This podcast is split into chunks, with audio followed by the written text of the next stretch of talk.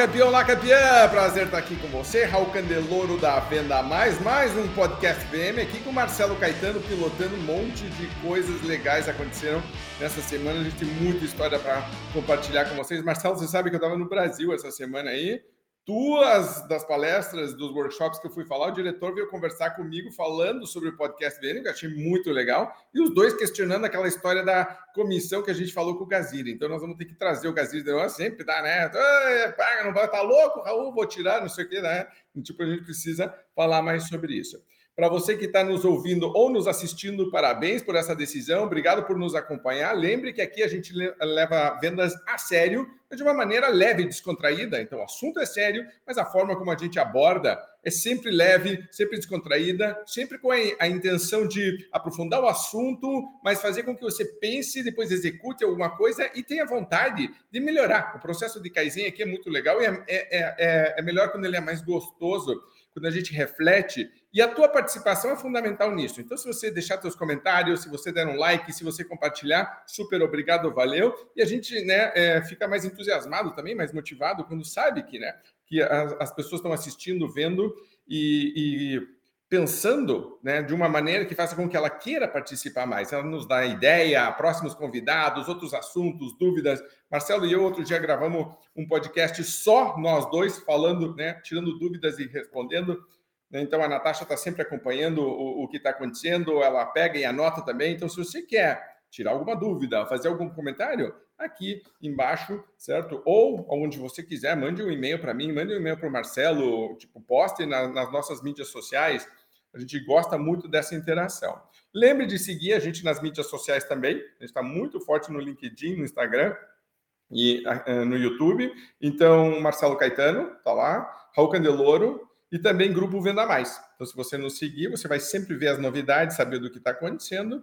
E hoje o assunto é um assunto que sempre nos pedem, sempre nos pediram, que é gestão de pessoas. E, e, você vai ver que a gente vai falar sobre vários assuntos aqui, porque gestão de pessoas, na verdade, são vários temas ao mesmo tempo. A gente está trazendo uma pessoa que é uma das pessoas mais fantásticas da área, a gente acompanha dela o trabalho literalmente há muitos anos. A gente estava falando que é aqui nos bastidores, antes da gente se encontrar, que acho que foi antes de eu vir para os Estados Unidos, já fazem 11 anos, Marcelo, que eu estou aqui, então imagine que é, conversando com ela. E ela fez um trabalho muito, muito intenso num dos grandes clientes que o Marcelo deu consultoria, então faz parte da história da Venda Mais. A gente levou Gazin para fazer Expo Venda Mais, é, foi capa da Venda Mais, eles é, faziam um trabalho muito legal. E a nossa convidada de hoje, que daqui a pouco a gente vai apresentar, era quem cuidava de toda essa parte de pessoas. Né? Numa empresa que tem cultura forte, que era Great Place to Work, que batia meta sem parar. Tipo, uma máquina de crescimento, de entregar e, né, e com uma diretoria extremamente agressiva, arrojada, visionária. Então, como é que se equilibra tudo isso? É sobre isso que a gente vai falar. Tenho certeza absoluta que você vai curtir muito esse programa de hoje. Como sempre, Marcelo tem o seu momento, né, que eu chamo do, do minuto filosófico, mas na verdade é um pensamento do dia, o pensamento da semana, o pensamento do mês, o pensamento da vida. Porque quando o Marcelo fala alguma coisa, depois as pessoas dizem, pô, o cara fez um clique aí. Marcelones, bem-vindo ao programa e comentários aí. Fala, Raul, tudo bem? Prazer estar aqui com todo mundo de novo aqui. Podcast ainda mais acontecendo, o pessoal falando, comentando, isso é muito legal. E você sabe que hoje a convidada, cara, é assim, eu preciso falar dela, é porque é uma pessoa que, como você falou, fiquei cinco anos, mais ou menos cinco ou seis anos na Gazin. Foi uma escola muito grande dentro de projeto de consultoria. É, eu estava junto com o Marlos lá dentro desse projeto de consultoria e foi um aprendizado muito grande.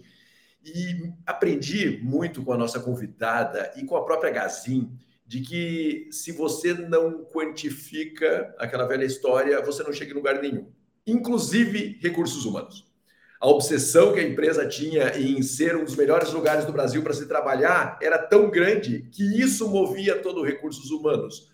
Ou seja, isso me ensinou demais, porque toda vez que eu estou numa empresa, vou conversar com a pessoa de RH, a gente sempre conversa com a pessoa de RH, com o gestor, com o diretor de RH, eu falo assim, onde você quer chegar com os seus recursos humanos? E é engraçado, porque nunca ninguém tem uma resposta.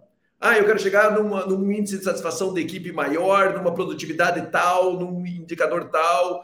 E aí, às vezes, eu falo, cara, vai para o Great Place to Work lá, que eles vão te dar algum indicador que te ajude a nortear e você ter um objetivo um pouco mais claro. Aprendi isso com a nossa convidada de hoje, aprendi isso no processo da Gazin. Mesmo recursos humanos, e quem sabe principalmente recursos humanos, precisa ser quantificado de alguma maneira, senão a gente não sabe onde quer chegar. Né? E essa cultura ela era extremamente forte na Gazin e eu carrego isso comigo é, durante todos os nossos projetos de consultoria, nosso projeto de treinamento. É preciso quantificar recursos humanos, é preciso ter indicadores claros de recursos humanos, é preciso olhar produtividade. E ter boa produtividade não significa ter um ambiente feliz, bobão. Não, não. Produtividade é eficiência e pessoas felizes lá dentro fazendo acontecer. Então, hoje a nossa convidada me ensinou tudo isso, junto com a Gazinho, obviamente, mas então é alguém que eu tenho uma admiração muito grande e é muito legal tê-la aqui.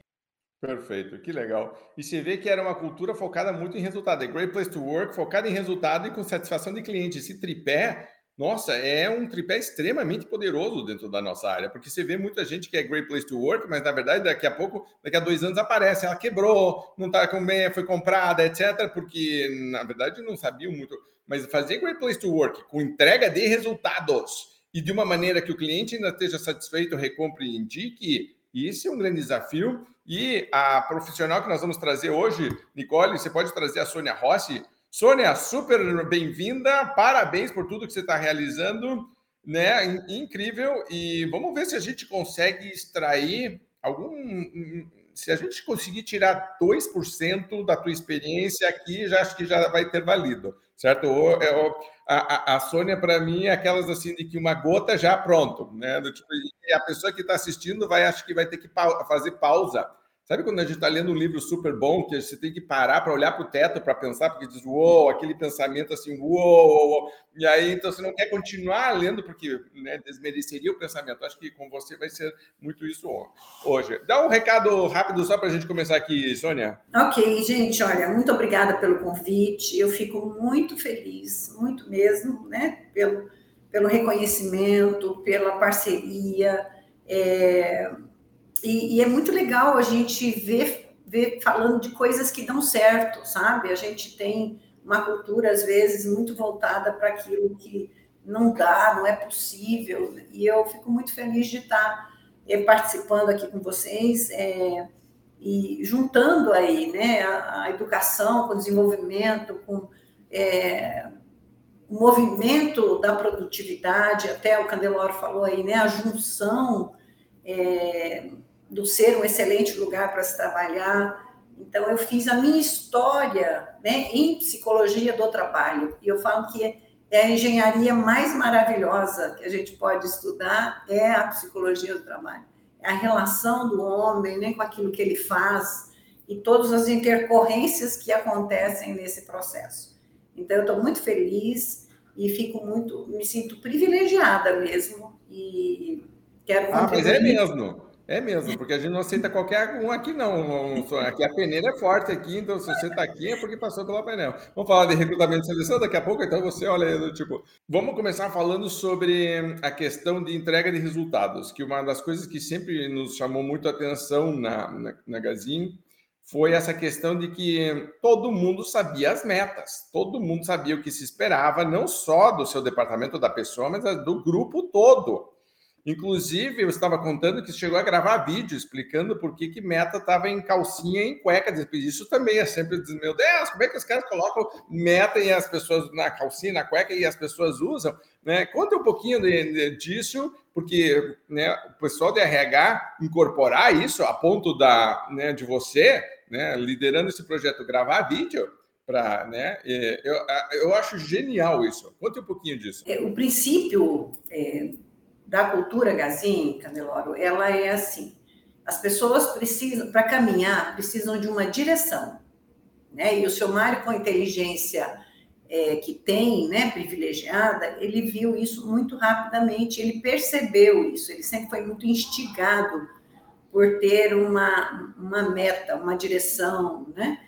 E é, até ele falava que meta é tão pessoal que se alguém desse para ele uma meta de 500, ele colocava 501 para ela ser dele, né? Não, não, era de alguém, a meta não é da empresa, não é de ninguém, a meta é dela, né? Ela tem, tinha um significado pessoal. E ele, então, ele, ele queria muito crescer, ele queria é, chegar em 10 milhões de faturamento. E ele começou então a escrever isso em todos os lugares, né? no espelho, na, no, na cinta, na meia, mandou bordar, no lenço, né?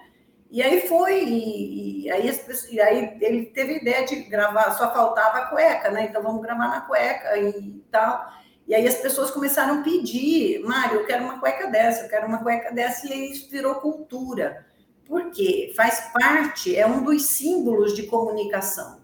Né? A empresa, se vocês forem lá na Gazin, e eu incentivo isso muito onde eu trabalho, é, é comunicar, sabe? Colocar a, colocar a comunicação visível, pregar nas paredes, fazer banner, escrever, botar na tela, na tela do computador, né? Eu falo que falta muito disso no, nas empresas de maneira geral.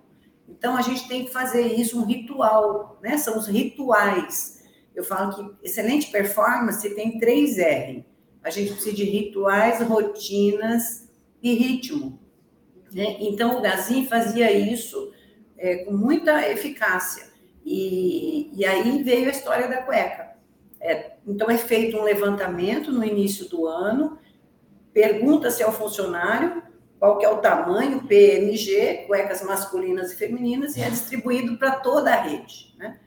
E, e aí cada um, é, nossa, tem gente que, né, se ele tem 10 anos, ele tem 10 cuecas, né? Eles guardam, né? Isso, é, é, eu gravei um vídeo mostrando, assim, o simbolismo disso, né? Que é uma relação íntima, é uma relação... É, muito particular a sua relação de trabalho com a empresa.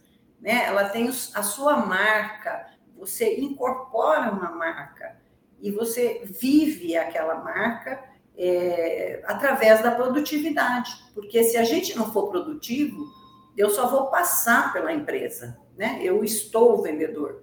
Então, nós trabalhamos muito, sabe? As metas estão na, na parede, né? Explicitamente é, publicadas, meta de faturamento, de perdas com venda, de lucro líquido, né? É, então sempre foi uma cultura. Eu não sei se mudou isso, né? É, de os indicadores, a forma que eles estão organizados lá, mas sempre a gente trabalhou com essa premissa. A equipe precisa saber para onde está indo, né? Precisa saber onde chegar. Se não tem um indicador, se não tem uma direção, não, as pessoas se dispersam nessa caminhada.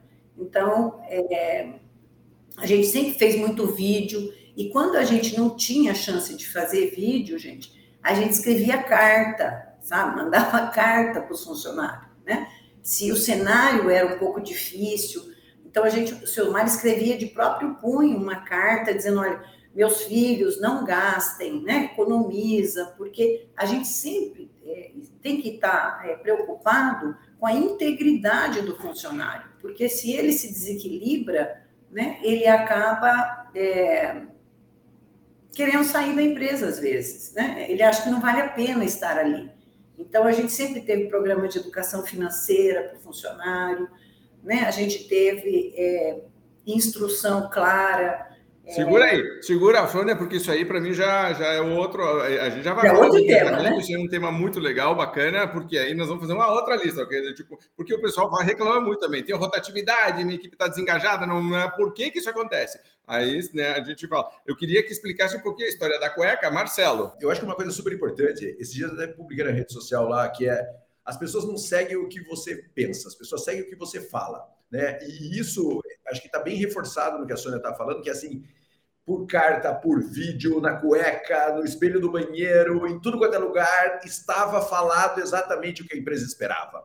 É, as pessoas seguem o que a gente fala, e eu vejo que as empresas falam muito pouco. A meta fala lá no começo do ano, daí vira meta mensal, aí daqui a pouco ninguém sabe nada, porque aquilo vira um, uma massa amorfa ali dentro do processo.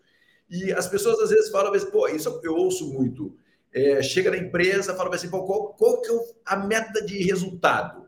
Não, mas eu não posso falar porque eu estou numa cidade pequena. Eu nunca esqueço a primeira vez que eu fui para Douradina. Douradina é uma cidade minúscula, e cheguei lá na frente da empresa, tinha uma placa gigante com meta de faturamento, meta de rentabilidade, meta de não sei o quê, meta de não sei o quê, e todo mundo sabia exatamente quais eram essas metas. Numa cidade daquele tamanho. Então, às vezes o cara fala, ah, eu tenho você sequestrado se eu falar a meta da minha empresa. Então, tá, lá nós estamos tudo lascado, lá na Gazeta todo mundo lascado, porque todo mundo sabe a meta da empresa. O problema é que quando todo mundo sabe a meta e os objetivos, é, é legal isso, porque os objetivos não são assim. Ah, vai lá e faz a sua venda. Todo mundo está de olho no resultado da companhia. Só que para estar tá de olho no resultado da companhia, tem que acreditar na companhia, né? Porque se as pessoas não têm integridade de falar, apresentar o resultado de verdade, eu vejo isso acontecer muito. Ah, o resultado da companhia é tanto. Vira uma massa no final do ano, ninguém sabe se atingiu ou não atingiu, você pode mexer nos números. É, então tem que ter uma integridade para as pessoas confiarem no resultado. E as pessoas lutam pela margem, né? Elas lutam por uma coisa que não é visível para cada um deles. Claro que todo mundo tem a sua meta, mas está muito clara a margem, está muito claro o objetivo que eles têm para atingir. E isso você conversa com o vendedor, ele sabe, o supervisor ele sabe, o gerente ele sabe. Essa cultura de comunicar que a Sônia está falando, ela é extremamente importante e extremamente negligenciada nas companhias. Fala uma vez, depois não fala mais. É, ou o presidente fala, depois o gerente não fala, o RH não, nunca fala de meta, o RH. Pô, como é que o RH não fala de meta? Como é que o RH não fala de objetivo? Acho que isso é um problema enorme nas companhias e a gente precisa, todo mundo estar tá olhando para o mesmo lado. Mas para todo mundo olhar para o mesmo lado, tem que estar tá claro que lado que é. Sim. você sabe que uma vez, já passou, Sônia, para você, mas uma vez eu estava numa empresa fazendo um workshop com a, a dona da empresa e com oito diretores, eu acho que eram. E eu estava tentando falar de algumas coisas e a coisa não fluía, não traía. Eu dizia: Espera aí, vamos começar, vamos fazer um jogo aqui. Cheguei para a dona e disse: Anote no papel quais são seus três grandes objetivos para esse ano. Ok? Anote no papel. Muito bem. Fecha o papel, fecha o papel, ninguém vai ver, não deixa ninguém ver, ok. Você já falou sobre esses três objetivos grandes para o ano para a tua equipe? Sim, tá todo mundo já, já falei várias vezes, não sei o quê. Ok, então deveria ser fácil para a equipe adivinhar quais são esses objetivos. Nós vamos jogar aqui batalha naval. Cada um aqui vai poder falar uma coisa que se tiver certa ganha um ponto, se tiver errada vai passar para o próximo, você tem três tiros. Se você errar os três, você perdeu, tá fora do jogo e nós vamos ver quem certa. Eu me lembro que no final da terceira rodada, alguém acertou uma parte de um, uma das coisas. A mulher estava furiosa, essa dona da diretora, dizendo: não é possível, bufando, dizendo: não é possível. Eu falo sobre isso, não sei o quê. Não estava claro para a equipe nada disso, nada disso. E essa questão de comunicação é muito comum ter sei lá, uma reunião no começo do ano, por exemplo, estabelece o objetivo e parece que a partir daí, pronto, todo mundo automaticamente incorporou, e não só incorporou aquilo, como entende a sua posição em alcançar aquilo. Né? Porque tem duas coisas: eu saber qual é a meta e eu entender qual é o meu papel ao ajudar, porque eu faço parte de um grande grupo, então cada um de nós, se fizer a sua parte, nós construímos aquilo. Muitas pessoas desconectam e acham que né, ela está estanque, fechada naquela na, no dia a dia dela, sem entender como ela se integra, né, como a, ao todo. E inclusive acho que tem uma questão psicológica de você sentir que você faz parte de algo maior do que você. Você faz parte de um grande grupo, né? Então, Sônia, acho que você pode falar mais sobre isso. O que, que é importante? Você falou bem aí, é, Candelora, assim, é, né? Tem uma questão psicológica. Segurança psicológica começa com uma estrutura, com uma hierarquia muito bem organizada. Entendeu? O funcionário sabe onde está, por que está, é, como que ele tem que trabalhar, de que forma essa, é, é, é essa direção é, é, comunicada, porque daí todo mundo sabe ao mesmo tempo, né? Então é mais fácil as conexões porque a gente está sabendo eu vejo que tem muita perda de tempo dentro das empresas, as pessoas assim, ah, mas não estou sabendo, não falaram comigo, né? Não, tem que estar tá claro, tem que estar tá publicado, tem que estar tá na parede, tem que estar no banheiro, tem tudo que a gente acredita, a gente acreditar, a gente chegou a colocar umas figurinhas da Mulher Maravilha, do homem, é, do super-homem, nos banheiros, no espelho do banheiro, para estimular a velocidade, sabe? A agilidade, porque a gente via que o povo perdia muito tempo parando, conversando, né? Então, assim, às vezes a gente precisa criar elementos que faz a pessoa visualizar e, e se conectar com aquela mensagem, né? Então, assim, a, a moeda para um, uma empresa ser produtiva, produtiva é ter uma boa estratégia, ter, é, ter um uso laboral, né, do, do, das atividades laborais de uma forma muito eficaz, né? O tempo é a moeda de troca necessária. Quanto tempo, né? O Marcelo lembra aí muito bem de vendedores nossos, né, do atacado, que ficavam muitas horas no telefone, sabe? E ele fazia isso realmente assim, como uma profissão. Não é porque alguém está vigiando, né? Não é por nada. Então a gente tem que criar no funcionário, e aí entra o RH, entra toda a, a parte da, do endomarketing, para que realmente a empresa é, conte, né? Conte a sua história, conte o porquê que nós estamos juntos, né? Por que, que nós, a, nós fazemos negócios. Né? E eu até costumo dizer, nas empresas onde eu trabalho, a empresa ela vira uma causa para as pessoas. Não é só um local que eu trabalho, né? É, é uma causa, é algo que eu, eu entendo que faz sentido eu estar lá. E aí eu conheço informações sobre a empresa, né? Eu recebo manuais, é, eu recebo vídeos, eu, então, assim, o meu líder compartilha informação, é, e até vocês falaram aí, né, de não contar o que o Marcelo falou aí. Muitos empresários ainda têm a crença de que se ele contar o faturamento, e eu já escutei isso de muitos clientes, ah, mas se eu contar o meu faturamento, eles vão, vão pedir aumento. Ótimo, agradeça ele por ter pedido aumento.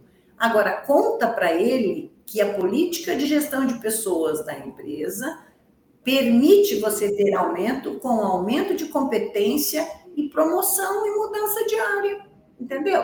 Cara, é tão legal saber que você está querendo ganhar mais que a empresa cria caminhos para você fazer isso.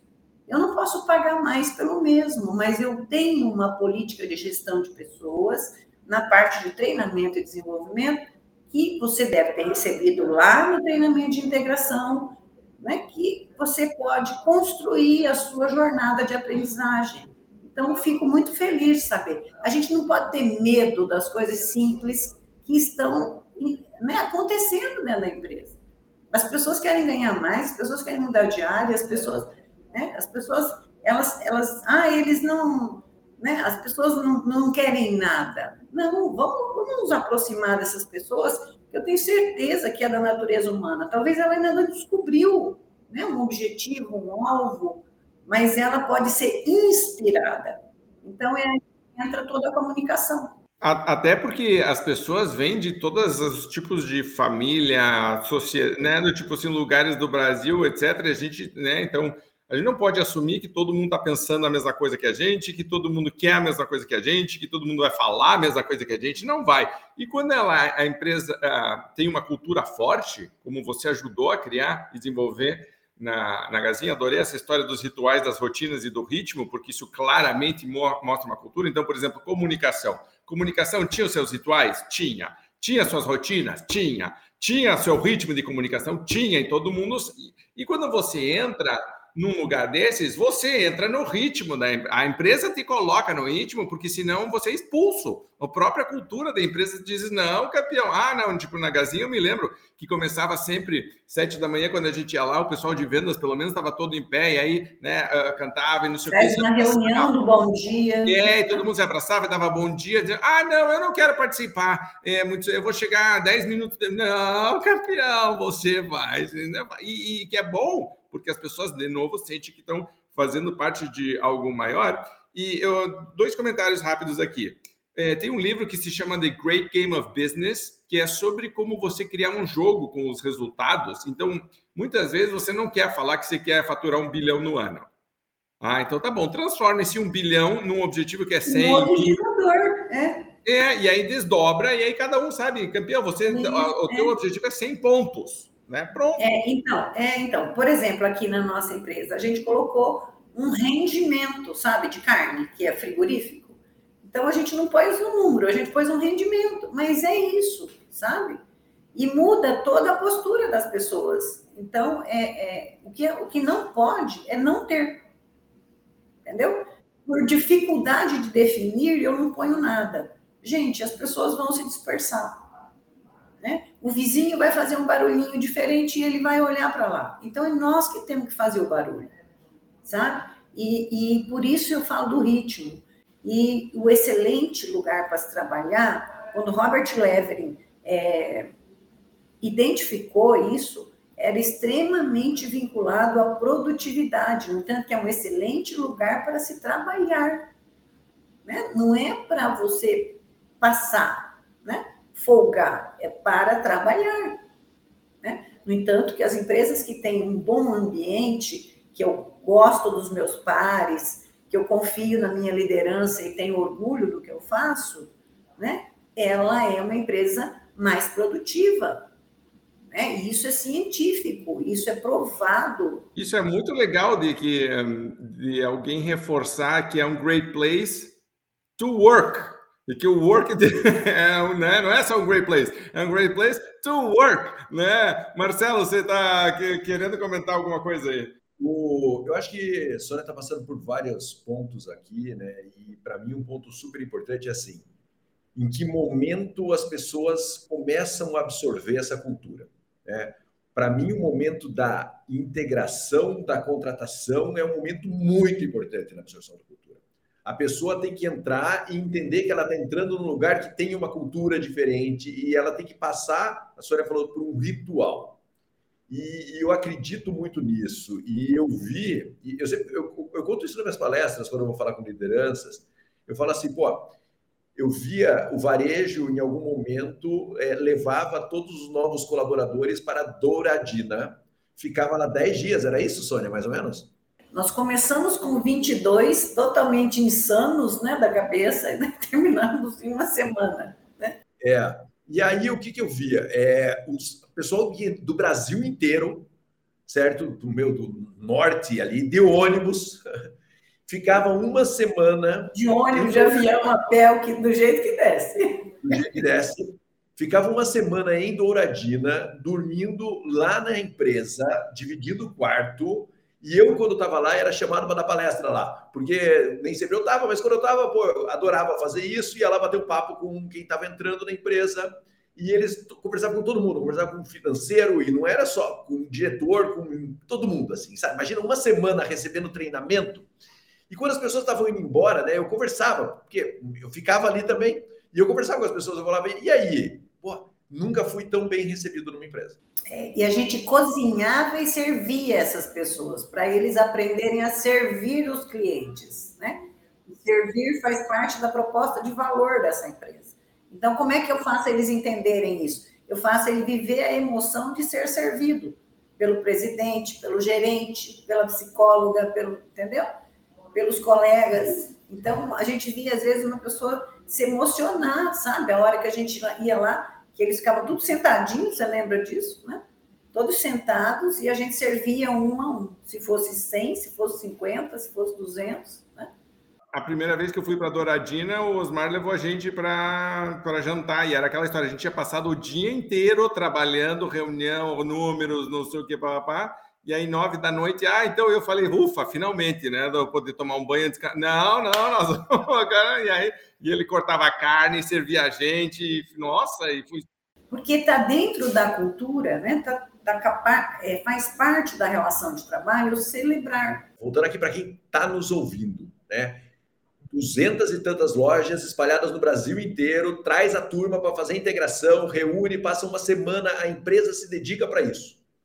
É. E muita gente, Marcelo, falava assim, mas não é caro? Caro é você manter o funcionário atendendo mal o cliente, não entendendo onde ele está, não cuidando da carreira dele, né? não sabendo do que, que ele faz parte. Isso é caro. É, e, e assim, e, e mais, não só isso, como o turnover é caro. E o turnover cai quando você recebe bem a pessoa. Então, assim, você faz a conta. Cara, quanto custa trazer todo mundo? Quanto cai o seu turnover se as pessoas sentirem que estão num lugar diferente, se as pessoas se sentirem mais valorizadas? Ah, cara, eu não tenho dúvida que o que cai o turnover e o custo do turnover é absurdo, fora o atendimento, fora tudo, pragmático mesmo, cai o turnover, paga essa, essa recepção em todo esse processo. Mas veja, a empresa tem que se dedicar. Então eu vejo as empresas hoje em dia falando assim, cara, a rotatividade está tão grande que entra uma pessoa, eu já acredito que essa pessoa nem fica, né? Então a empresa quase que, ah, meu, já que não vai ficar mesmo, então põe mais ou menos e aí o negócio... Aí é um ciclo, né? Um ciclo que se autoalimenta. É isso, só vai acelerar esse processo. Então a empresa tem que tratar uma pessoa e falar assim, cara, vou investir nesse time. Ah, precisa ser. Não, não precisa. Pode juntar todo mundo que entrou em três meses ou em seis meses e fazer isso. O que não pode é não faço, porque não sei, porque, cara, não, aí você não está focado. Então, assim, você cria cultura com pessoas. E as pessoas, elas têm que entender a cultura já na entrada. Se a integração for mais ou menos, as pessoas vão entender que está num lugar mais ou menos e elas vão tratar o cliente mais ou menos e aí tudo vai ser mais ou menos. Às vezes, Marcelo, eu vejo assim, eu trabalhei né, muito com empresário pequeno, as pessoas falam, por onde, onde que eu começo? E a gente começa puxando a cadeira e sentando, faz uma roda. Sabe, se você tem um RH, faz você. Você precisa gastar uma hora do seu tempo contando para os seus funcionários a sua história, onde você começou, o que você acredita, o que, que você, né, o que, que vocês têm de comum. Então, quando a gente faz uma entrevista, né, a Delore falou ali de recrutamento e seleção, a gente tem que fazer uma checagem é, com o candidato, o que, que ele acredita, o que, que você pensa, o que, que você o que, que você está esperando da nova relação de trabalho. Né? Tinha uma pergunta que eu sempre fazia com meus candidatos e faço até hoje, é o que, que não pode acontecer aqui dentro da empresa que vai te desanimar, vai te chatear, vai fazer você perder a vontade de trabalhar aqui. Né? Então, assim, a gente precisa avançar. Que tipo de líder você já teve e gostaria de ter? Né? É, é, Sabe? Como é que é você nas relações de trabalho? E uma forma muito simples e muito barata. Eu falo que o que a gente mais gasta é saliva, né? É conversar com as pessoas, é colocar as pessoas na mesma página, é contar, né? é dar o, o, o reporte. A gente chegou ou não chegou? Não basta só ter a meta. Tem que comunicar todo mês. Chegamos ou não chegamos? Estamos né? indo? É, o que, que a gente pode fazer de diferente? Né? Então, tudo que a gente ia fazer era usando a saliva, a comunicação, os elementos da cultura, para poder ter um atendimento bom. Sônia, deixa eu te fazer uma pergunta aqui fora do roteiro, hein? Essa é fora do roteiro.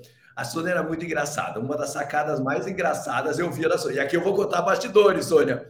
Aí às vezes chegava uma gerente lá estressada, a Sônia falava assim: e eu avisei porque ela precisa namorar. Se ela não namorar, o estresse dela não está aqui dentro, o estresse dela está lá fora, ela precisa resolver isso. Né? Então eu lembro umas coisas, umas sacadas da Sônia que eu falava, pô, é genial isso, né? Porque é, é uma, uma visão prática da vida, sabe? Não é aquela coisa catedrática, é uma coisa prática da vida. E eu lembro da Sônia falar isso, sim. E às vezes a pessoa entrava na sala com o olho regalado, né? A Sônia falou, putz, essa se não namorar não vai resolver, né?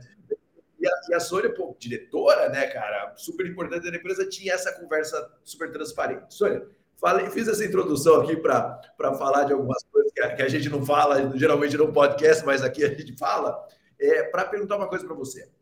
Cultura, processo e resultado, né? É, e o cara que faz resultado e não está exatamente dentro da cultura e dentro do processo. Como é que lida com isso, Sônia? Porque isso é um, isso é uma coisa maluca. Eu, eu, eu, eu vi isso acontecer, e eu posso falar aqui, lá dentro da Gazinha. Então, por exemplo, assim, cara, olha só o que eu vou falar aqui, hein? Aí, Sônia, vou jogar esse pepino na sua mão. Dentro da Atacado, todo mundo trabalhava sábado. Mas tinha uns caras que vendiam muito que não trabalhavam sábado. Sabe? E aí você fala, meu, caramba, cara, o cara, o cara não trabalha sábado e a cultura do resultado respeitava o cara que não trabalhava sábado, né? É, nem, não, não, vou nem perguntar se você é a favor ou contra isso, mas como lida com isso, porque era isso que fazia o resultado acontecer, né? Isso que fazia o resultado chegar tão forte. Como é que você lida com isso? Com o cara que tem performance alta e de repente tem algumas, alguns benefícios dentro da estrutura. Qual é a sua visão sobre isso? Eu volto de novo lá, Marcelo, na questão da comunicação. A empresa precisa ter claramente definida, escrita, a sua política de gestão de pessoas e no campo recompensas, no item recompensas e reconhecimento, né, recompensa financeira e reconhecimento, tem que estar explícito que é permitido é, benefícios especiais de acordo com o atingimento dos resultados. Entendeu? Então, é, justiça não é tratar todos iguais, mas é explicar por que, que nós somos diferentes. Então, você quer ter o benefício de não trabalhar ao sábado? Se esforça um pouco mais durante a semana, negocia melhor nas suas vendas, que no sábado você está de folga. Entendeu? Então, é, é, é, essa relação, e é por isso que eu até falei antes para o Candeloro, a gente sempre trabalhou isso no, no intraempreendedor. Né? O que, que é que eu estou fazendo de diferente? sabe? Eu não posso querer ter o mesmo benefício se eu não estou. A empresa não me. Ela tem que provar que as, as relações, né, como dizia, é, elas têm valor diferente, sabe? Então, tem, é, se você atingiu todas as metas anuais, é justo que você ganhe uma viagem, né? Porque você trabalhou de uma forma diferente. Então, a, a cultura meritocrática, qual que é o problema da aplicação? Que a gente criou essa cultura de tudo para todos. Não, é, não, não, não, é, não pode ser tudo igual. Né? Então, na, na, na organização, por exemplo, de cargos e salários, é, tem setores, tem função que tem complexidade tem entregas. Né? É, eu não sei se você lembra, mas a gente tinha, inclusive, comissões diferentes quando a pessoa batia 120% da meta. Entendeu? Então, precisa é estar claramente definida na política de gestão de pessoas. Como contrata, qual o perfil que eu quero, sabe? É, eu, eu, cansei de, de ver né, as pessoas perguntarem, ah, qual que é o perfil que vocês querem na, na Gazin? Né? Eu quero uma pessoa focada no trabalho, que tem brilho no olho, que tem energia ao falar, sabe? Que tem que a gente sinta que ele conversa com a nossa cultura. Ele tem uma ambição pessoal. Ele não é ambicioso ou arrogante. Né? Ele, ele tem uma ambição e está disposto a investir energia nisso. Então, isso precisa ser trabalhado dentro das políticas de gestão de pessoas. Legal. Isso está falando super polêmico, né, Sônia? Porque assim, você vai falar, pô, na maioria das empresas, concessão é mal visto, né? É, porque não tem um acordo para que isso seja de verdade valorizado, né? Então, assim, ah, eu vou abrir concessão para o cara que vai bem, o que, que o outro vai fazer? Né? É sempre a política do vitimismo, né? E eu acho que é legal essa política do sucesso. Cara, não, o cara, o cara não vai trabalhar sábado se ele vender um milhão e meio por mês, porque ele vende um milhão e meio sem trabalhar sábado. É, o que eu acho que mais incomoda as pessoas é a falta de transparência, então, né, não comunicar corretamente e ter, quando tem, por exemplo, um, o que pode ser percebido como favoritismo, porque se tem uma regra clara de que é igual para todo mundo, todo mundo que bater a meta sem trabalhar no sábado não precisa ir no sábado, isso é uma coisa. Agora, se tem uma pessoa porque é o primo, porque é o tio, porque está mais faz tempo, porque a, não sei quem gosta dele ou não gosta do outro. Aí sim eu acho que dá um. Mas se a regra é igual para todo mundo, quem consegue tem X, quem não consegue tem Y, ou quem faz isso aqui tem isso X. Isso tem que estar tá claro. Né? Pronto. Tem que estar tá publicado. E é igual para todo mundo. É igual para todo mundo e é respeitado, é seguido. Acho que isso é mais importante do que tudo. Inclusive, eu acho que quando é feito dessa maneira, as pessoas respeitam muito a pessoa que está numa, numa posição. Conquista aquele benefício. Porque é exatamente, porque todo mundo olha e diz: caramba, merece certo? Porque todo mundo sabe o que precisa ser feito para chegar lá, aquela pessoa fez, sabe que a cultura é correta, justa, valoriza isso, então o que está embaixo está dizendo, eu quero ter aquilo também, agora eu sei o que eu preciso fazer. E o que eu preciso fazer depende de mim, não depende de outros, não depende de sorte, não depende de que alguém lá em cima vá com a minha cara e me sinta bem. Uma vez eu estava vendo o Jim Collins falar e perguntaram para ele se né, no Good to Great ele achava que as great precisavam ser great place to work. Né? E ele falou o seguinte: minha experiência com Great Place to Work. Se você se encaixa na cultura da empresa, maravilhoso. Se não é um inferno e você não vai conseguir ficar, mas todas as empresas que são great tem uma cultura muito forte. Se ela é boa para você, é se os teus valores estão alinhados com os dela. Aí sim, ele disse: quando isso acontece é maravilhoso, porque você se sente em casa, você diz: finalmente encontrei um lugar onde todo mundo é louquinho que nem eu. Ótimo, todo mundo é louco junto, certo? Todo mundo é meio diferente, meio, meio esquisito junto. Quem olha de fora diz: meu Deus do céu, é uma seita, é um culto, eles são, são neuróticos, eles são radicais, eles são exagerados nisso. Diz, não, não, esse é o nosso jeito de fazer as coisas, é funciona. Você falou aí, né? O nosso jeito. É, todo mundo que ia em Douradina falava assim. É, eu, eu, cito Douradina, mas eu falo que é, acaba sendo uma cultura de, dos lugares onde eu, eu, trabalho, exatamente por causa dessa política de gestão de pessoas, com as pessoas. É, as pessoas começam a sentir um ambiente diferente, sabe? Um bom dia diferente, né? Todo mundo dá bom dia, todo mundo. E aí o pessoal sempre comentava, olha, né? É, nossa, parece que tem um ambiente, aqui tem alguma coisa diferente. E a gente então sempre respondia, era o nosso jeito, né? Esse é o nosso jeito. Então eu falo que às vezes as empresas elas perdem muito essa oportunidade de fazer um jeito, sabe?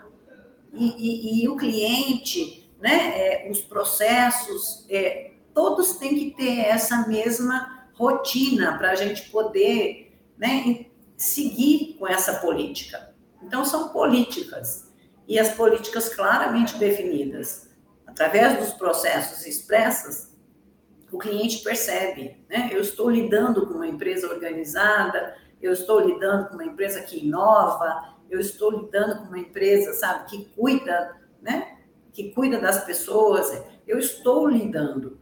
Então, é, é isso é uma cadeia produtiva. Sim. E a pessoa sente que ela tem responsabilidade de manter isso também, né? De que não é assim, ah, alguém lá, não é porque a Sônia tá lá e que a Sônia mandou, que o seu Gazinho mandou. Não, não, não. Eu também tenho que viver isso. Né? Tanto que eu tenho certeza absoluta que tinha gente que ia para casa e a casa mudava, porque a pessoa começou a trabalhar, sim, né? Sim.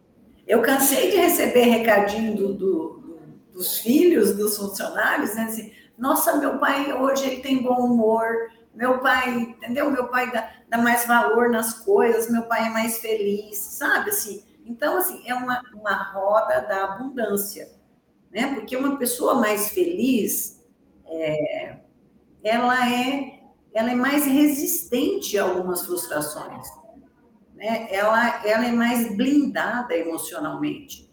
Então, a gente precisa realmente estar olhando para a pessoa como um todo. Por isso que eu falava lá, eu falava, mas menina, essa infelicidade, você namora? Não, ah, achamos o problema, né? Você está sozinha, né? Quem que é feliz? Ninguém pode ser tão feliz assim, né? Sozinho, a gente precisa achar um par, né? Precisa ter problema, precisa namorar, precisa... É uma vida que a pessoa precisa ter, né? Não é só trabalho, não é só bater meta, não é só, sabe? É um conjunto de coisas. E o funcionário precisa ser estimulado né? Ele precisa ampliar a lente dele. O ser humano precisa, mas com verdades. Não é mentir para as pessoas, sabe? É contar. E aí, como é que a gente conta a história? Né? Eu sempre falo muito isso. Dorme, amanhece e demonstra na prática que aquilo é verdade. Agora, eu não posso pedir para alguém dar bom dia se eu não dou bom dia. Eu não posso, sabe? Então, a gente tem que no nosso comportamento, demonstrar aquilo que a empresa acredita. Então, a gente acredita em servir as pessoas? Acredita. Então, sempre que a gente puder, vamos, vamos fazer o exercício de servir. Né? Sempre que a gente é, puder fazer o melhor para alguém, vamos fazer. Né? Então, a gente tinha grandes benefícios? A gente não tinha grandes benefícios. As empresas não têm estrutura para ter grandes benefícios, né? Eu vejo às vezes um empresário pequeno fala, Sônia, mas eu não, eu não posso, eu não tenho dinheiro. Gente, para você pagar metade de uma bolsa de estudo hoje, tem curso superior de 80, 90 reais. Será que você não consegue pagar metade da bolsa de estudo de um funcionário que você está apostando nele? Né? É, é, é, um cliente a mais que você atender bem, sabe assim? A gente precisa achar alternativas. E, a, e era o que o Marcelo estava falando, o custo de, do desengajamento ele não é calculado. E aí, então, a pessoa diz que não tem 50 ou 100 reais para investir numa bolsa, mas depois está pagando 500 de, de outras... De verbas rescisórias, de né, ação trabalhista. De perda de, de venda, né, perda de é, clientes, de... né, de custo de que ficou uma função vaga porque o vendedor saiu e enquanto não, não substituía ficou aquela, né, perdeu aquele faturamento, quer dizer, é, é, é um interessante. Eu, eu, falo que são os custos invisíveis, Candeló, sabe? Eu falo que a gente na empresa olha muito para os custos do balanço, do orçamento eu fico muito atenta o que não está escrito lá.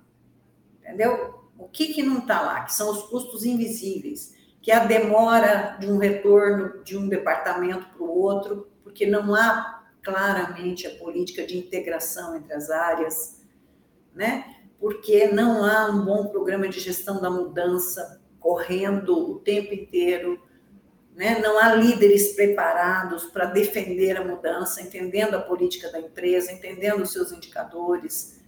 E não precisa dinheiro, precisa de roda de conversa, não precisa nem de cadeira, fale em pé. Né? Chama, eu chamo às vezes meus funcionários, meia dúzia em pé aqui na minha sala, porque é rápido, o recado é rápido. Nós estamos juntos, já está decidido. Né? Nós estamos juntos, então vamos agilizar, vamos agilizar. Não precisa marcar, reservar uma sala, não. Eu pego o cara debaixo da árvore aqui. Né? Então, assim, é isso. Simples assim e complexo assim. Ô, Sônia, deixa eu fazer uma pergunta aqui para você, porque tenho certeza que muito. E, e, e, se, e, se, ainda não estiverem ouvindo, eu, eu vou mandar essa conversa aqui para várias pessoas de recursos humanos, assim, porque eu acho que ela é super importante. Eu vou te fazer uma pergunta bem espinhosa aqui. É, os empreendedores, de maneira geral, eles são indomáveis, né, cara? E assim, em qualquer empresa, e na Gazin não é diferente, seu Mário, é, sabe assim, todo mundo muito com uma personalidade muito forte. É, e eu via você é, organizando isso também, porque o RH não pode ser negligente dentro desse processo, né? E eu vejo isso em muitas empresas. Ah, não, mas o cara vem e faz do jeito que ele quer, né? E eu vejo, na maioria das vezes, o RH sendo omisso nesse processo, quase com uma manutenção da sua posição dentro da organização.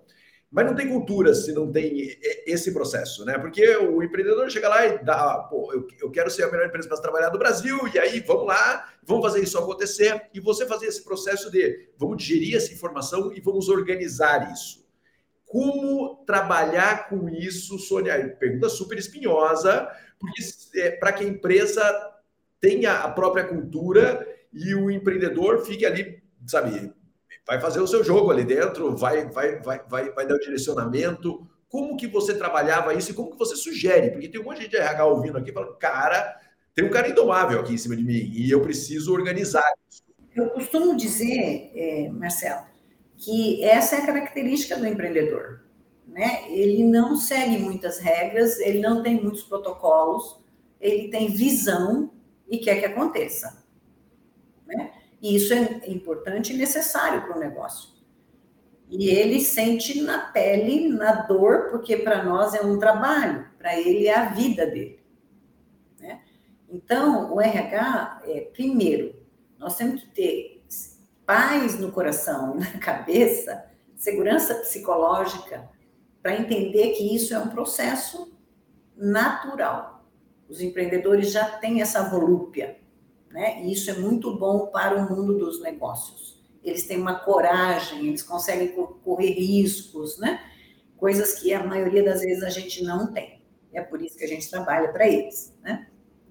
E isso tem que estar claro que nós, primeiro, nós estamos do mesmo lado. Ele apenas está se expressando de uma forma diferente.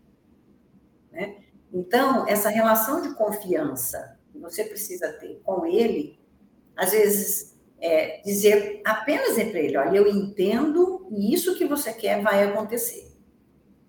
Tá? Você só precisa me ajudar a organizar isso.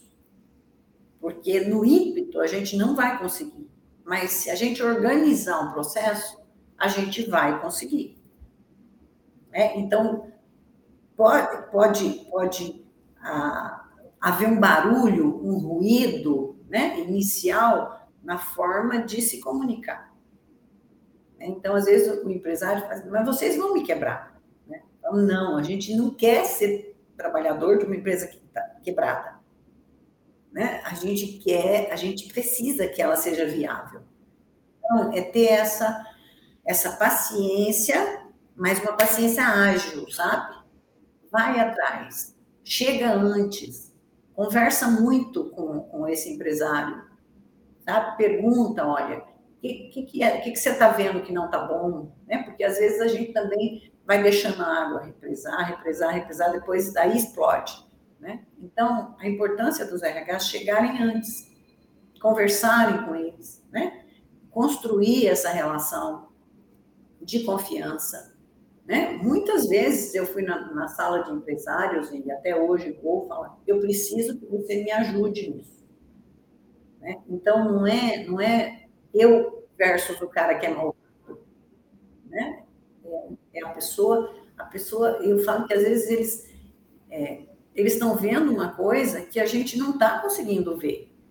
E principalmente eles estão vendo num tempo que às vezes a gente está meio lerdo, sabe? Então, é, tecnologia mesmo. Né? Às vezes a, a, pessoa vai lá, pede uma vez, pede duas vezes, pede três vezes, daí depois eles explodem, né? Ah, olha lá como ele é do mal. Não, a gente pode agir, trabalhar agilmente, organizado, preventivamente. Também entendendo o cenário, também entendendo, sabe, é, as dores do negócio, não deixando aquelas situações acontecer, uma proposta de trabalho muito consistente, continuamente, sabe? Porque tudo incomoda. Então, é, é, às vezes a gente não está na mesma sintonia. Então, por exemplo, é, né, Silmar, era uma pessoa tão preocupada que ele, quando a gente promovia um, um, jovem solteiro, a primeira coisa que ele fazia era pegar o telefone e ligar. Olha, Sônia, cuida lá, olha, porque ele vai chegar na cidade, vai começar a namorar, vai, vai fazer não sei o quê, vai, sabe?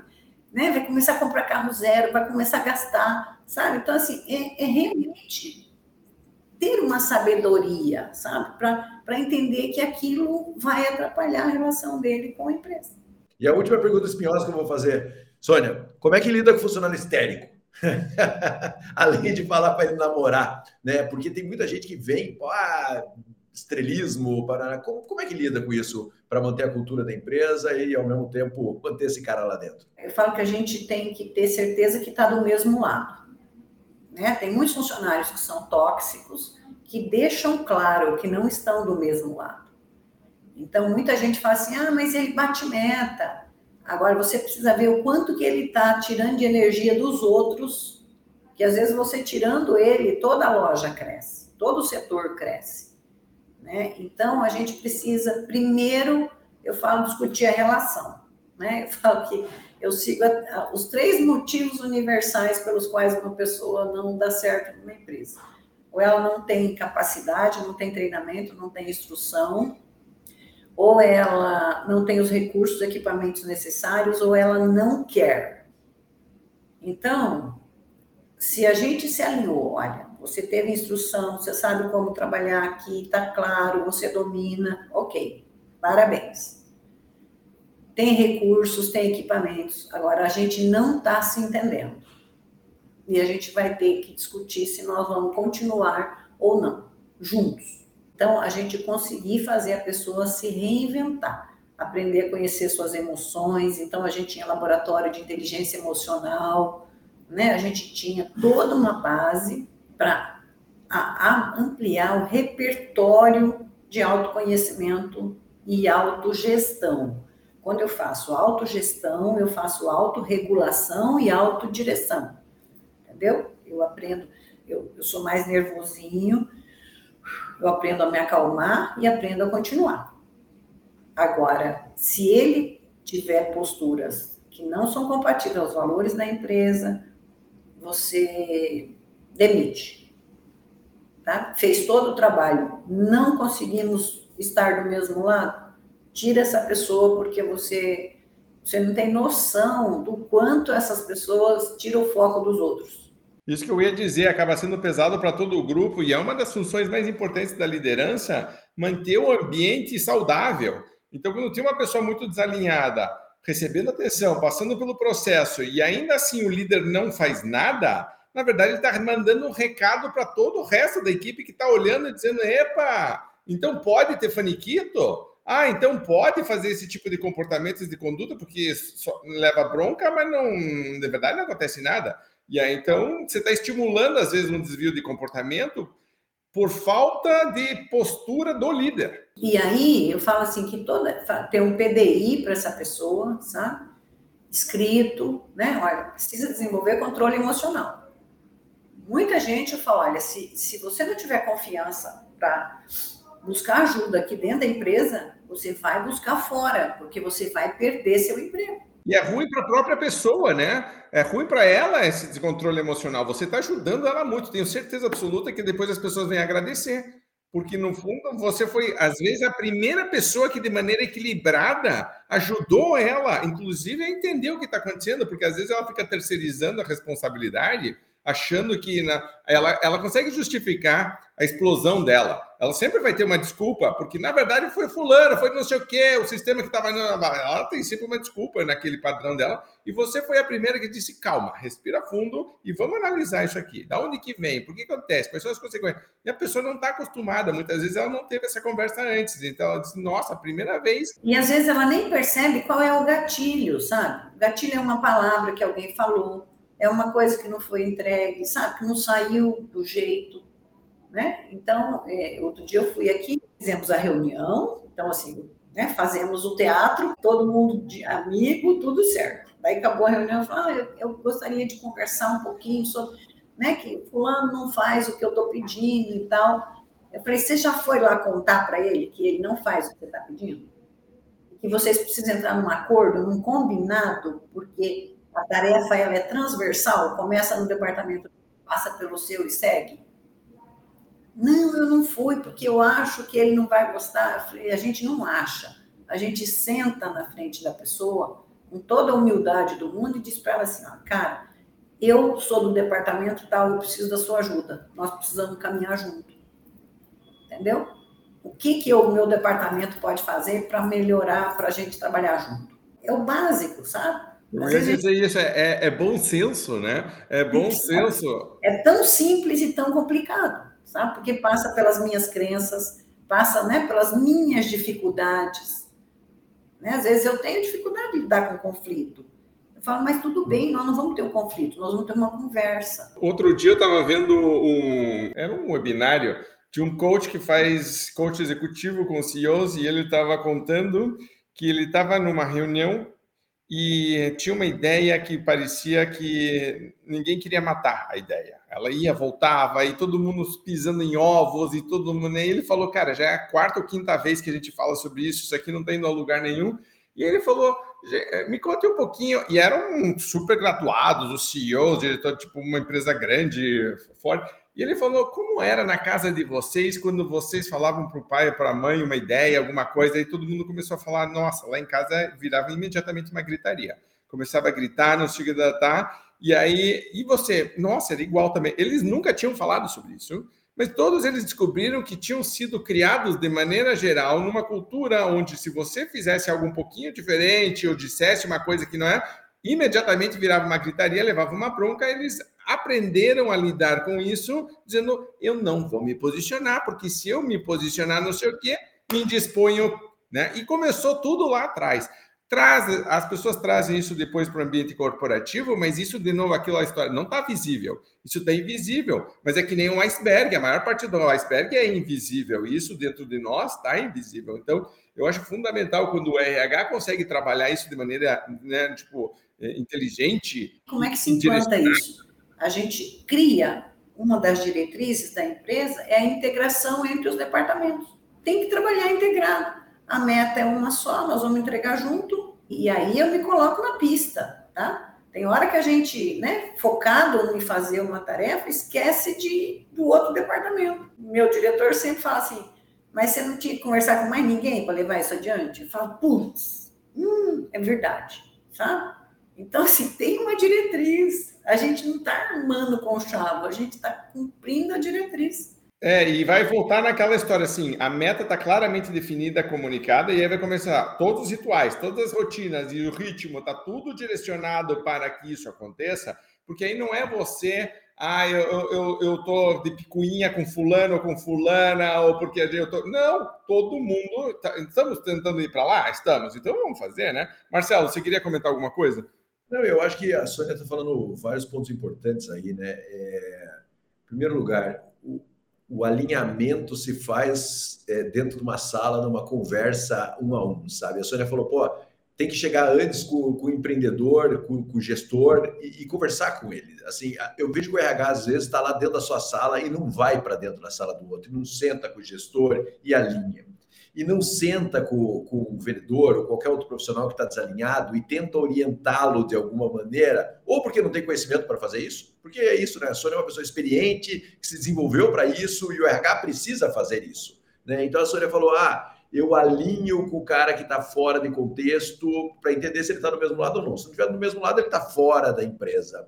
É, e aí, agora, nisso que o Raul está falando também, é, eu vou alinhar com os departamentos, é sentar, é conversar, sabe? É exercer o básico, que é o diálogo, para que a gente esteja de verdade alinhado. Eu vejo que isso está tá escasso dentro das empresas. Por exemplo, né, vocês falaram de turnover. Turnover é um tema transversal. Né? Não é do RH o indicador. Eu sou a gestora do indicador.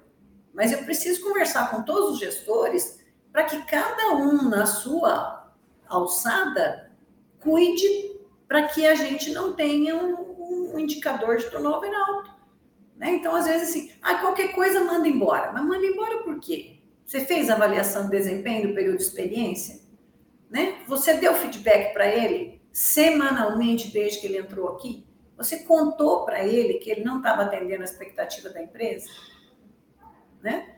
Então, é, a gente tem muita coisa que as pessoas complicam porque não segue os processos, sabe? Tem que seguir, está combinado, está dentro da cultura. Então, a pessoa entrou, eu aqui, ó, entrou, 20 dias eu quero que entreviste todos os novatos. Eu quero saber como é que eles estão se sentindo com relação à empresa, ao trabalho, ao líder, ao, ao tudo. Entendeu? Daí eles, eles põem lá assim, eu estou cansado de comer repolho. Aí, tanto que é, tem muito repolho todo dia. Meu, eu preciso saber. Né? É, do restaurante eu só tenho essa observação. Do meu colega eu tenho isso. Entendeu? Ah, os antigos não brigam com a gente, porque a gente é mais lerdo. Meu, eu preciso ir, porque daí eu fiz roda de conversa com os antigos. É, gente, se a gente não acolher não ensinar não tiver paciência com eles, a gente vai receber outro novato. Ah, é verdade, né? Então vamos lá, vamos melhorar, sabe? Vamos acolher, vamos ensinar, vamos junto, vai para a pista. É, eu acho legal esse pragmatismo, né? 20 dias entrevista aos novatos. E ponto final. Sabe, não tem. Ah, como é que cria? Às vezes eu vejo que a empresa fica sofrendo. Cara, no vigésimo dia você tem que entrevistar quem entrou na empresa e ponto final. E você vai, vai mesma, mesma é, evolução que tinha a entrevista de recrutamento que a Sônia falou no começo, tem essa entrevista do, do, do 20 dias depois. Senta, melhora essa entrevista, tá, tá, tá, tá, tá, e isso vai fazer o alinhamento. Né? É a gestão com as pessoas.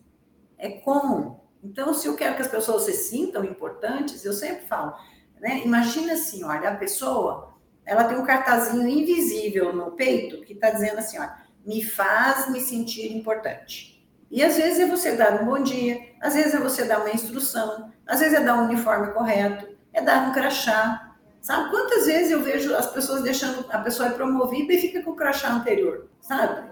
Ah, ah não, mas é para ele não tem importância. Não, gente né? Organiza, sabe? Organiza, faz a coisa certa.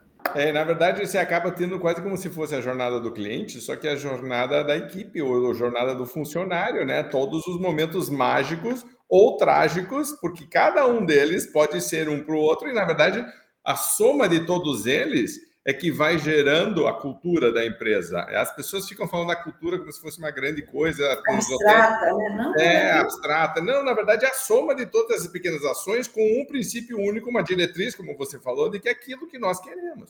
Sônia, conversa excelente, mas a gente já tem que começar a encaminhar aqui para o final. É, o... Eu falo um pouco, sabe? Marcelo é, conhece. E o Marcelo e eu também, então não se preocupe, porque é esse tipo da roda que vai. E os bons convidados, as boas convidadas, a gente sabe que a gente sempre termina prometendo que vai trazer de novo, porque precisa, porque ficou um monte de coisa. Para você que está nos ouvindo, comente aqui embaixo ou poste mande para a gente qual foi a principal sacada, porque eu estava vendo a Natasha anotando, ela vai acompanhando aqui, ela tem várias anotações, eu também tenho uma folha aqui cheia de anotações.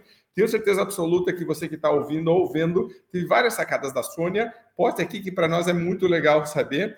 Se você ficou com alguma dúvida, algo que você quer aprofundar, algo que você quer falar, ponha também, certo? Se você acha que assistir ou ouvir isso aqui com alguém na sua equipe, né, para debater, pô, como que a gente pode colocar um pouquinho disso em prática na nossa empresa, fantástico. A ideia é justamente essa, porque se ficasse aqui só o conceito teórico seria uma pena, o que a gente quer é que você aplique, né? mesmo que seja uma coisa, assim, vou fazer reunião em pé com as pessoas, vou fazer a entrevista de 20 dias, eu vou fazer né, o ritual, né, gente, ó, fantástico, mas se você fizer, conte para a gente também, porque a gente pode trocar, é sempre muito bom. Últimos comentários, então, Sônia, Marcelo, é, vamos deixar a Sônia, Marcelo, e aí você termina comentando. Sônia, comentário final resumo de tudo isso aqui, ou uma dica final, uma lembrança, um pensamento teu para quem está nos ouvindo ou assistindo? Quero deixar a dica assim, gente, pensa sempre que o nosso papel e o papel da empresa é ser um instrumento para fazer a pessoa se realizar, ser produtiva, ser viável, a qualidade do que ela faz, né, como, como consequência de tudo que ela é. Então, assim, é, a empresa ela é uma ferramenta se nós não conseguirmos afiar essa ferramenta, atualizar essa ferramenta é, e usá-la de acordo com a sua finalidade, é, a gente não vai ter bons resultados. Então, não esquece do básico bem feito, não esquece que o ser humano é orgânico, é, não esquece que nós somos movidos por emoções, não esquece que todos os níveis da cadeia têm os seus dias ruins e a gente precisa ter muito bom senso, muita sabedoria, mas muito domínio.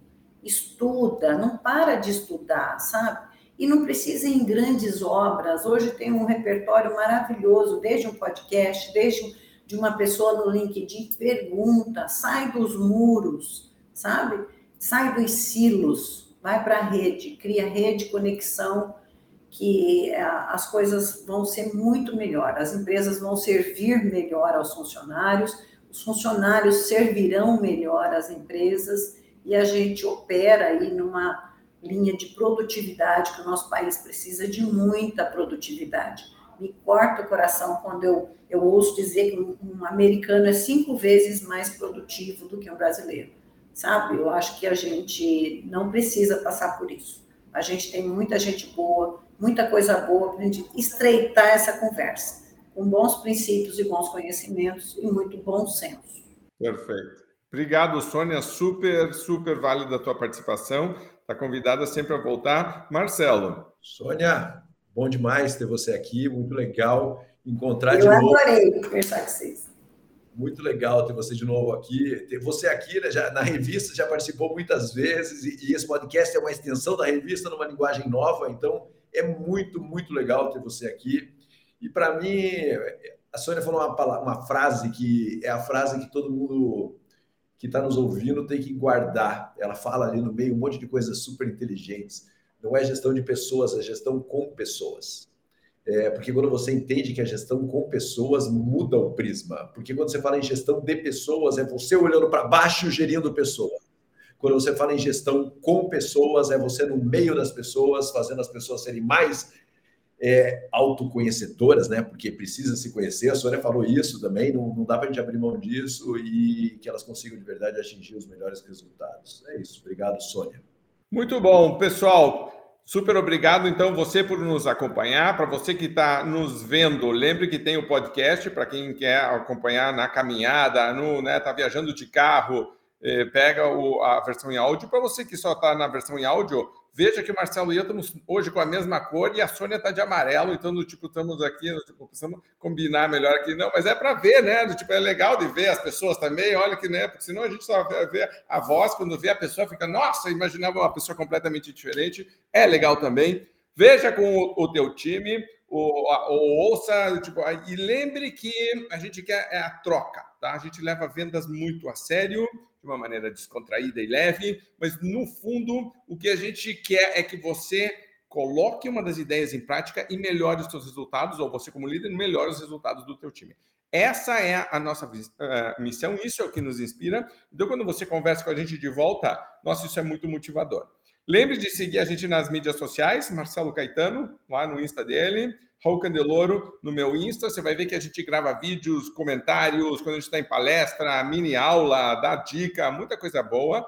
Grupo Venda Mais também, tá? No LinkedIn ou no Insta, você vai ver que a gente está postando muita coisa. Natasha e Nicole Elas estão sempre postando coisas boas. A Natasha, enquanto a gente estava falando, estava comentando que Natasha e João, que é o marido dela, trabalharam na Venda Mais, saíram, fizeram a sua empresa de comunicação, prestam serviços para a gente até hoje, né? E a Natasha estava contando que quando eles foram trabalhar para a Gazin, ganhar, o João ganhou uma cueca com as metas da Gazin, lembrando que eles, como fornecedor, também estavam, faziam parte desse processo, eles também ajudar. Inclusive, está com, tá com a cueca por aí. Olha aí, olha aí. Ela estava mostrando aqui para a gente, depois o, o a, a, gente vai mostrar isso em algum momento. Marcelo, você ia falar alguma coisa? Não, não. É, vamos poupar o João. É, exato, porque tem outros comentários sobre a cueca do João que, que, que rola nos bastidores. É, Mas aí são a história das antigas. Então, de qualquer maneira, super obrigado, gente. Obrigado, abraço. Lembre de curtir, de comentar, de compartilhar e vamos juntos nessa missão de ajudar vendedores de empresas do Brasil a venderem mais e melhor, levando sempre vendas a sério. Grande abraço, obrigado e até o próximo podcast VM.